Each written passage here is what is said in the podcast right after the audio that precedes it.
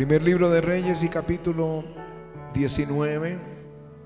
Luego en casa pueden leer los dos capítulos anteriores como Elías profetiza el hambre y por tres años y medio no hubo lluvia y luego reúne al pueblo y los llama al arrepentimiento y el pueblo se arrepiente y matan todos los profetas falsos de Baal. Y la que promovía la muerte de los profetas del Señor era Jezabel, la esposa del rey Acab. Y dice el texto, Acab dio a Jezabel las nuevas, las noticias de todo lo que Elías había hecho y de cómo había matado a espada a todos los profetas. Entonces envió Jezabel a Elías un mensajero diciendo, así me hagan los dioses y aún me añadan, si mañana a estas horas yo no he puesto tu persona como la de uno de ellos, si mañana a estas horas no te he matado. Viendo pues el peligro, se levantó y se fue para salvar su vida. Y vino a Berseba que está en Judá y dejó allí a su criado y él se fue por el desierto un día de camino y vino y se sentó debajo de un enebro y deseando morirse dijo, basta ya, oh Jehová, quítame la vida, pues no soy yo mejor que mis padres. Y echándose debajo del enebro se quedó dormido. Y aquí luego un ángel le tocó y le dijo, levántate, come. Entonces él miró y aquí a su cabecera una torta cocida sobre las ascuas y una vasija de agua, y comió y bebió y volvió a dormirse. Y volviendo el ángel de Jehová la segunda vez le tocó diciendo, levántate y come, porque largo camino te resta. Se levantó pues y comió y bebió, y fortalecido por aquella comida caminó 40 días hasta el, y 40 noches hasta Oreb, el monte de Dios. Dilo conmigo, el monte de Dios. Y allí se metió en una cueva donde pasó la noche. Y vino a él palabra de Jehová, el cual le dijo, ¿qué haces aquí, Elías?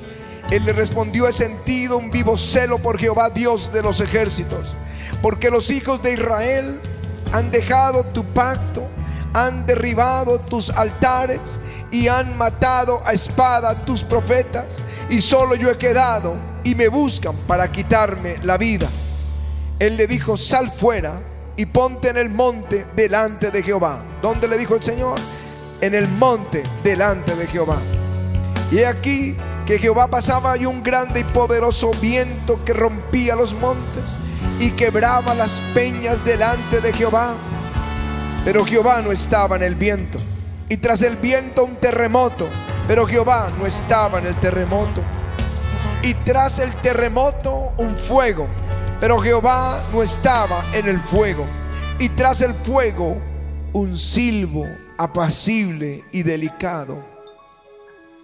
Y oyó, y cuando lo oyó Elías, cubrió su rostro con su manto. Y salió y se puso a la puerta de la cueva. Y aquí vino a él una voz diciendo, ¿qué haces aquí, Elías? Él respondió, he sentido un vivo celo por Jehová, Dios de los ejércitos, porque los hijos de Israel han dejado tu pacto, han derribado tus altares y han matado a espada a tus profetas. Y solo yo he quedado y me buscan para quitarme la vida. Y le dijo Jehová, ve, vuélvete por tu camino, por el desierto de Damasco, y llegarás y ungirás a Sael por rey de Siria, a Jehú hijo de Nimsi, ungirás por rey de Israel. Aliseo, hijo de Zafat de Beolmeola, ungirás para que sea profeta en tu lugar. Y el que escapare de la espada de Asael, Jehú lo matará. Y el que escapare de la espada de Jehú, Eliseo lo matará. Y yo haré que queden en Israel siete mil cuyas rodillas no se doblaron ante Baal y cuya boca no lo besaron. Amén y amén. Aleluya. Aleluya.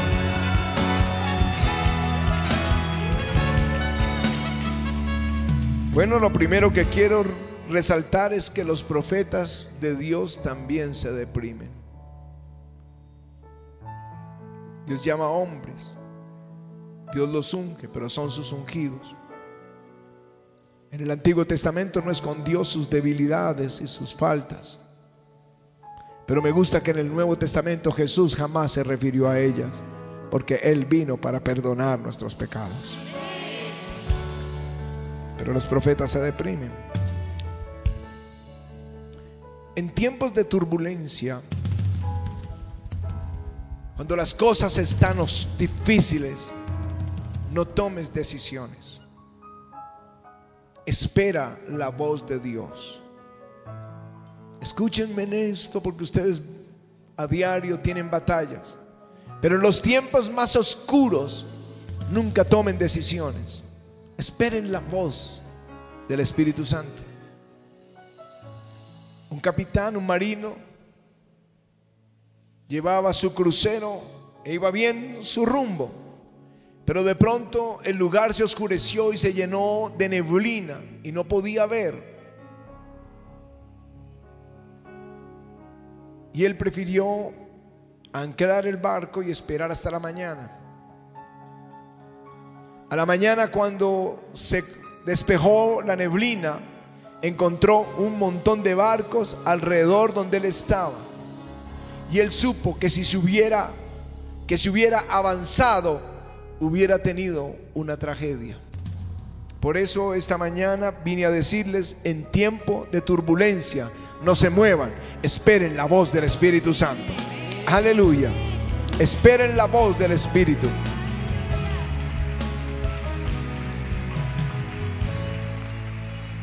Hace unos años nosotros hacíamos cruzadas, ahora con la pandemia la última se hizo en Argentina y llegamos aquí y a los dos días se cerró todo esto por la pandemia. Llevamos un año sin salir a una hacer una campaña, una, una reunión de avivamiento. Pero en una de esas reuniones nos llevaron en una avioneta bimotor y a mí me sentaron al lado del, del piloto. Y era muy pequeñita esa, esa avioneta y eso se movía horrible con el viento. Pero el piloto iba muy tranquilo. Él iba mirando sus instrumentos, recibiendo instrucción de la torre de control y conforme le decía, él empezaba a ajustar esos relojes. Yo no entendí nada de lo que hacía, pero lo que sí sentía era que eso se, a veces se bajaba por los fuertes vientos y, porque estaba nublado se bajaba, se subía, se movía para un lado y otro se mecía. Pero él estaba tranquilo, hablando con la torre de control y haciendo los ajustes que tenía que hacer porque la torre le estaba guiando para evadir la tormenta. Ese día me, me fui con ese pensamiento y luego estudiando un poquito esto, descubrí que más de la mitad de los accidentes aéreos es un error humano, un error del piloto. Es el sistema de transporte más seguro del mundo, son los aviones. Pero un error del piloto puede costar todo. Y él se equivoca porque él confía en sus propios instintos. Confía en su lo que puede ver, en lo que él conoce y él conforme a eso actúa y termina en una tragedia. Caminar con el Espíritu Santo es igual, es lo mismo. No caminamos por lo que nosotros vemos. No caminamos por lo que nosotros oímos. No caminamos porque las circunstancias están adversas. Nosotros caminamos porque el Espíritu de Dios nos dice a dónde ir y cuándo ir. Aleluya. Uno de los salmos que uso en mi oración frecuente es el Salmo 143 y verso 10 que dice, enséñame a hacer tu voluntad porque tú eres mi Dios. Tu buen espíritu me guíe a tierra de rectitud. Aleluya.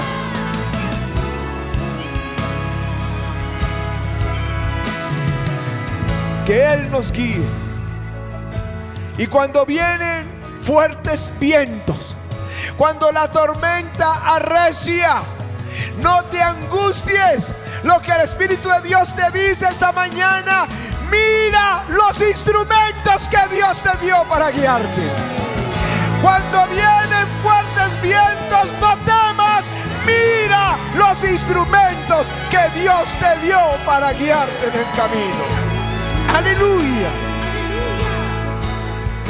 El profeta Isaías, y es un capítulo que casi se lo voy a leer entero, dice, fortaleced, y eso vine a hacer esta mañana, fortaleced las manos cansadas, afirmad las rodillas endebles, decid al de corazón apocado, esforzaos, no temáis, he aquí que vuestro Dios viene con retribución, con pago, Dios mismo vendrá y os salvará.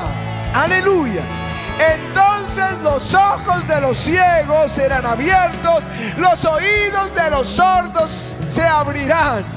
Entonces el cojo saltará como un siervo y cantará la lengua del mudo, porque aguas serán cavadas en el desierto y torrentes en la soledad.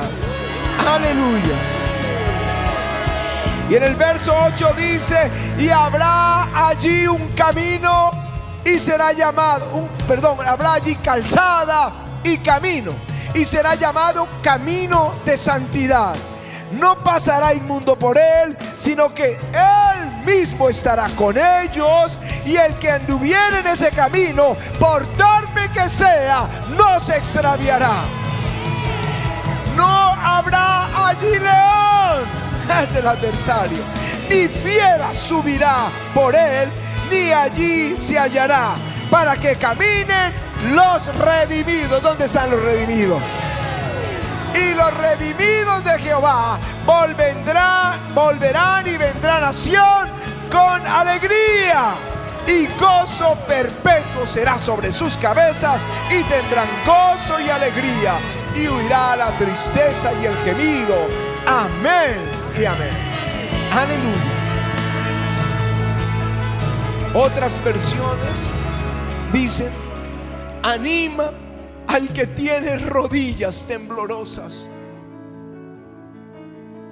Escúcheme Colombia que estamos viviendo tiempos de turbulencia. El Señor dice, anima al que tiene las rodillas temblorosas y al que tiene el corazón inquieto y dile, Dios mismo vendrá a salvarnos. Los ciegos verán, los oír, los sordos oirán, el mudo hablará, el cojo saltará de alegría. Aleluya. Y habrá allí un camino donde el diablo Y gozo, gozo perpetuo habrá sobre nuestras cabezas. Aleluya. ¿Por qué? Porque Dios mismo estará en él. Ese camino irá a través del desierto. Es un camino de bendición. Pero si tú ignoras las instrucciones de Dios, los instrumentos que Dios te dio, te vas a salir del camino. Dice que por torpe que sea no te vas a salir. Es muy fácil este camino. Porque Él está con nosotros y Él nos dirá lo que tenemos que hacer. La única razón por la que andamos nosotros estrellándonos es porque ignoramos los instrumentos que Dios nos dio para guiarnos en el camino. Están dentro de ti. No tienes que buscarlos, están ahí contigo. Cuando recién comenzábamos en la fe y estábamos empezando el instituto bíblico, unos líderes de la iglesia se salieron en grupo, de la iglesia del pastor donde nosotros nos congregábamos. Y nadie entiende este dolor a menos que sea pastor. Porque el asalariado ve venir el lobo y deja las ovejas. Pero el pastor, el pastor da la vida por sus ovejas. Y estaba el pastor triste porque estaban en esa rebelión. Y reunió el liderazgo Y nos hizo sacar la Biblia y poner la mano sobre la Biblia. Y quería que juráramos que íbamos a ser fieles a Jesús hasta el final. Y yo entiendo por la escritura que nosotros no podemos jurar ni por el cielo ni por la tierra. Que nuestro de hablar sea sí cuando es sí y no cuando es no. Así que en la reunión yo me puse de pie para decirle al pastor que eso estaba mal. Pero cuando me puse de pie, mi cuerpo se estremeció. Y entre más arriba estaba, más violentamente me sacudía. Y yo me asusté, ¿qué me está pasando? Y me senté. Cuando estuvo todo quieto, volví a pararme para lo mismo y el cuerpo me sacudía. Y allí yo supe que era Dios. El temor de Dios cayó sobre mi vida, advirtiéndome, no toques los ungidos del Señor, con todos sus defectos. Pero también aprendí una cosa, Dios puso en mi vida instrumentos que me advierten cuando estoy haciendo algo mal, que me guían para hacer lo bueno. Lo supe y me ha pasado, no todo el tiempo, pero me ha pasado tres o cuatro veces que en algún momento he, tomado o estoy por tomar una mala decisión que el Espíritu de Dios me sacude. Temblad y no pequéis, dice la escritura. Ese día supe que Dios había puesto delante de mí la vida y la muerte, como dice en Deuteronomio, la bendición y la maldición. Y la escritura dice, escoge pues la vida para que vivas, tú y tu descendencia, atendiendo a la voz de Dios. Ignorar la voz de Dios cuando vas a ir escogiendo tu pareja y vas a ir al matrimonio de una manera equivocada. Va a ser tu destrucción, te vas a estrellar es inevitable. Ignorar la voz de Dios cuando emprendes un negocio en el que Él te está advirtiendo que no. Ignorar la voz de Dios cuando empiezas una amistad que no tiene el respaldo de Dios. Cuando vas a las conquistas, pero Dios no va contigo. Léalo allí en Génesis, en Éxodo 17, cuando ellos fueron a la guerra, pero el Dios del cielo no fue con ellos, salieron derrotados. Ignorar la voz de Dios en tus decisiones hace que te estrelles y pierdas tus bendiciones. Pero la pregunta quizá que está en tu corazón es, pastor, ¿cuáles son esos instrumentos? ¿Cuáles son esas herramientas que Dios nos dio para guiarnos en el camino? Tu conciencia tu conciencia te dice lo que es bueno y es malo. Ayer le dije a mi nieta, a Moshe, le dije, voy a darte un anticipo de lo que voy a decir mañana. Y le hablé de su conciencia. Le dije, ¿y tú sabes cuando vas a hacer algo malo? ¿Sabes que es malo? Me dijo, sí. Uno lo sabe de alguna forma dentro de uno hay algo que Dios puso que nos dice, por ahí no es. Tu conciencia. Ella te advierte lo que es bueno y lo que es malo.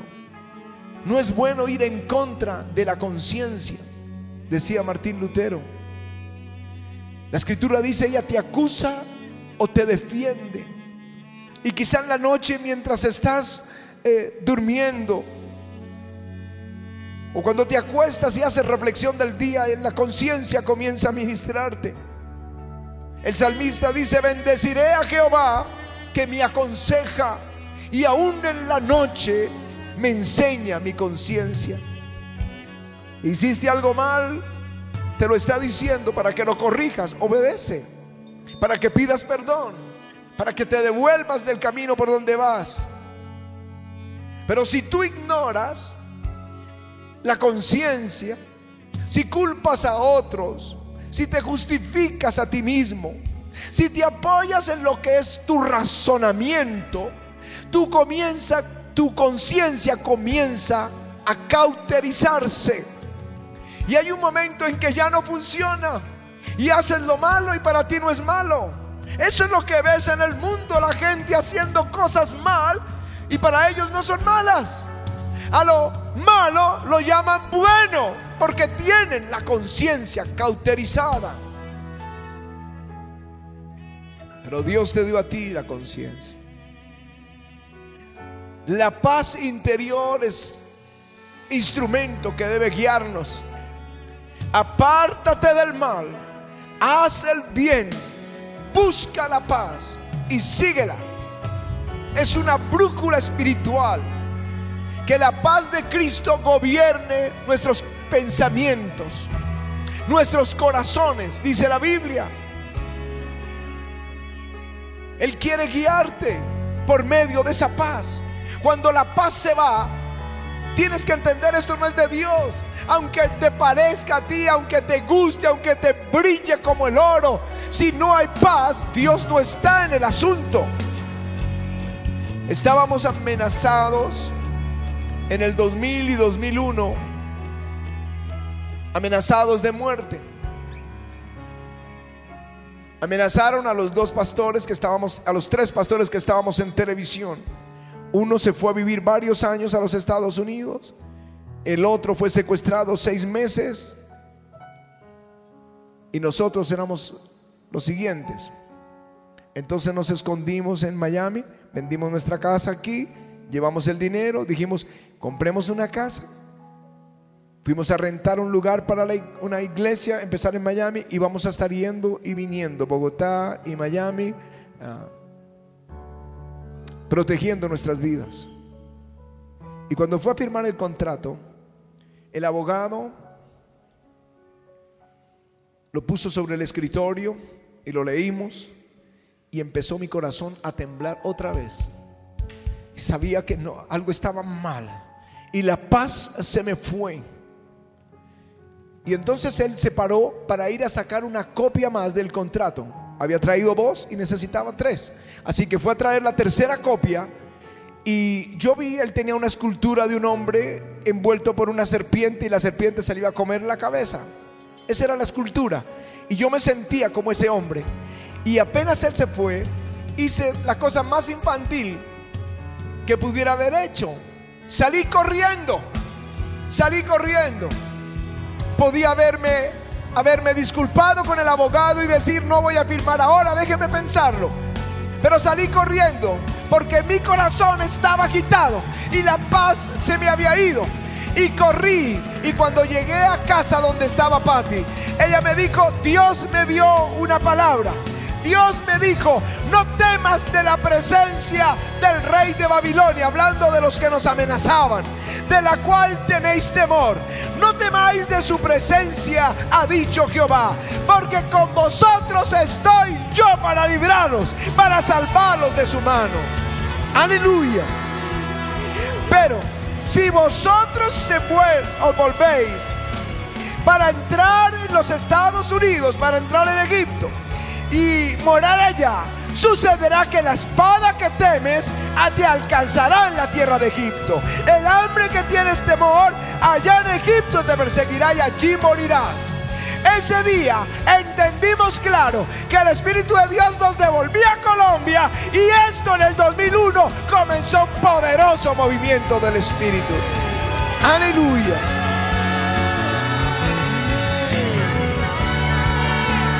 Así que si vas a emprender un negocio y no hay paz, no lo hagas hasta que venga la paz. Esa falta de paz puede ser un no rotundo o puede ser un espere. Pero hasta que no haya paz, no, no das el paso. Esa es la palabra hoy. Mira los instrumentos que Dios te dio. Tienes en tu mano la palabra profética más confiable, a la que haces bien en mirar atentamente, como antorcha que arde en medio de la noche. La palabra de Dios. Lámpara es a mis pies tu palabra y lumbrera a mi camino, dice el Salmo 19. ¿Quieres saber cuál es el camino de la prosperidad? El Salmo 1 dice, no escuches a los malos. Dice, bienaventurado el varón que no anduvo en consejo de malos, sino que dice, sino que la ley de Jehová está su delicia y en su ley medita de día y de noche. Será como un árbol plantado junto a corrientes de aguas que da su fruto a su tiempo y su hoja no cae y todo lo que hace prosperará. Prosperará. ¿Quieres saber el camino de la prosperidad? No oigas el consejo de los malos. Medita en esta palabra de día y de noche. Y todo lo que tú hagas prosperará. Aleluya.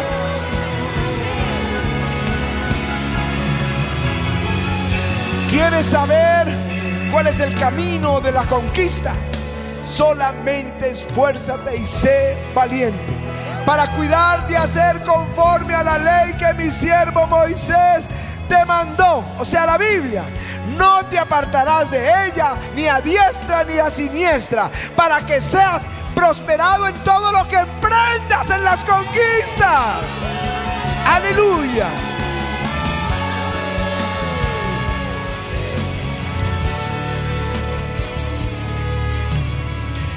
Y el otro instrumento es la torre de control. Yo vi a este piloto hablando todo el tiempo con torre de control. Él le decía, le decía qué rumbo tomar. Y él ajustaba sus relojes y tomaba esa dirección. Era la forma segura de andar.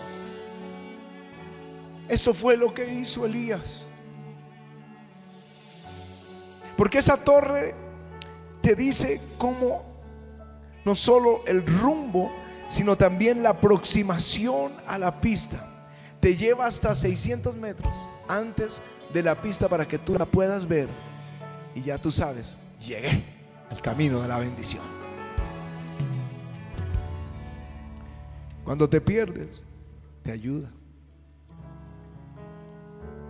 Nadie sabe lo importante que es una torre de control. A menos que esté sufriendo, que esté perdido. Yo escuché a uno de los pastores que iban en un avión para Inglaterra y se perdieron. Y la angustia, sin saber, en medio del océano, la angustia. Y la gasolina acabándose hasta que encontraron la torre de control de un barco que les dio la dirección y llegaron a puerto a salvo. Fue un milagro, un milagro. Esta mañana leímos el libro, el primer libro de Reyes y capítulo 19. El profeta estaba en turbulencia, deprimido, deseando morirse. Su vida estaba en amenaza. Y estando ahí, el Señor le dice, ve al monte de Dios. Estás en turbulencia, ve al monte de Dios. El monte de Dios representa la oración.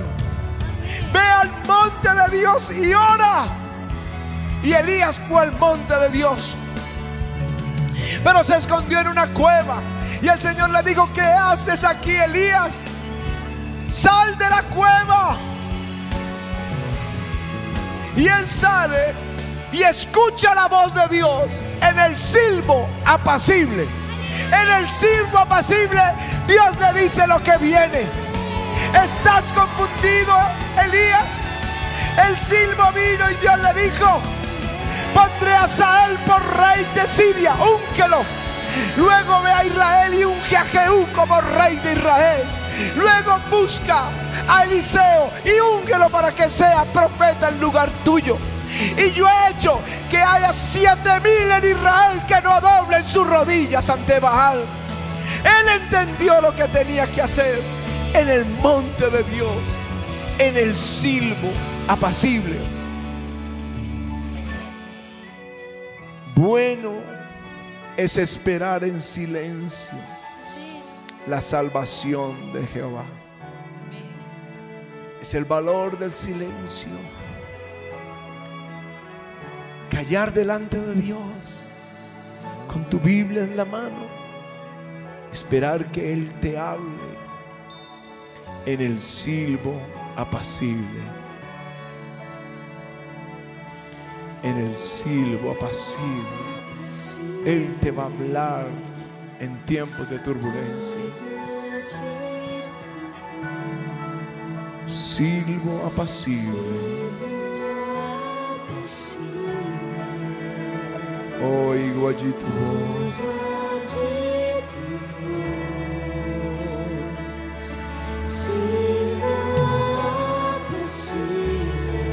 El Espíritu del Señor aquí.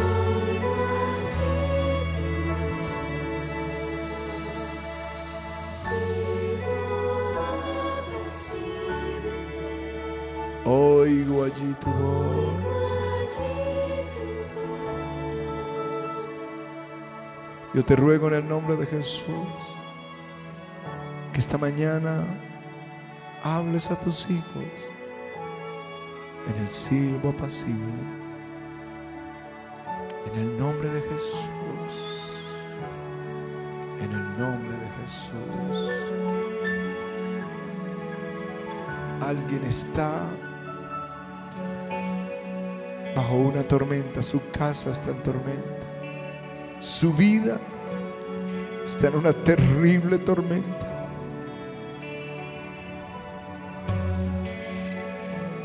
El Espíritu de Dios está dentro de ti, como tu conciencia, como tu paz interior. Los instrumentos están ahí, como la palabra de Dios que Él te ha hablado. Y el Espíritu Santo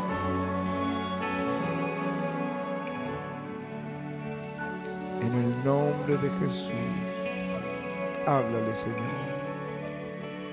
Habla su espíritu en esta hora.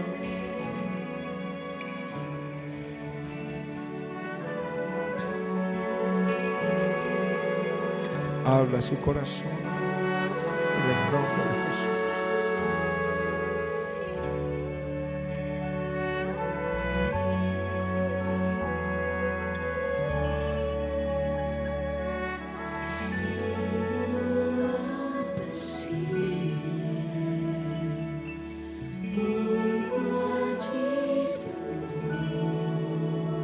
Silbo apacible.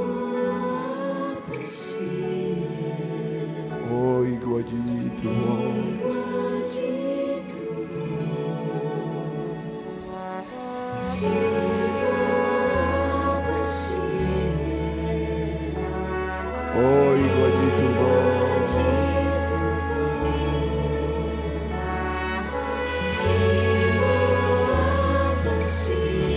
Es el día donde Él comienza a hacer florecer la evidencia puesta en ti. Hoy comienza a mostrarte lo útil que eres en su mano.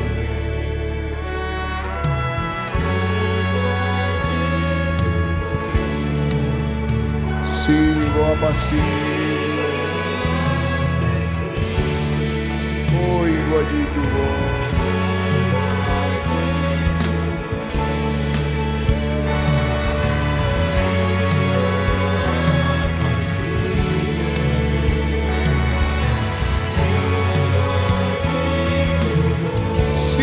Silbo apacible. Oigo allí tu voz. Que Él hable a tu corazón hoy.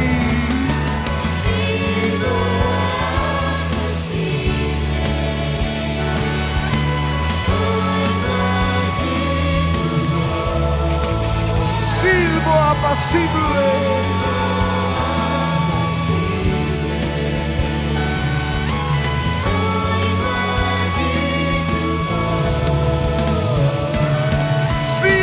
Silbo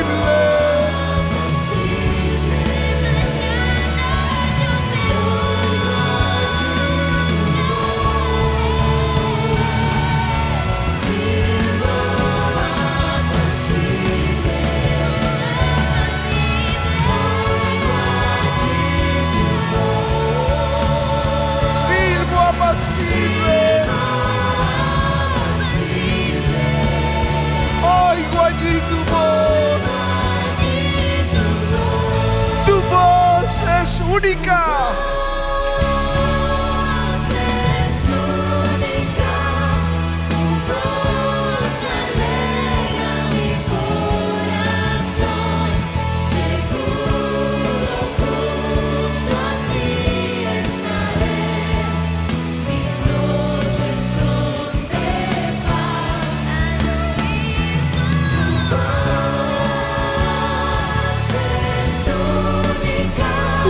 Alegra mi corazón.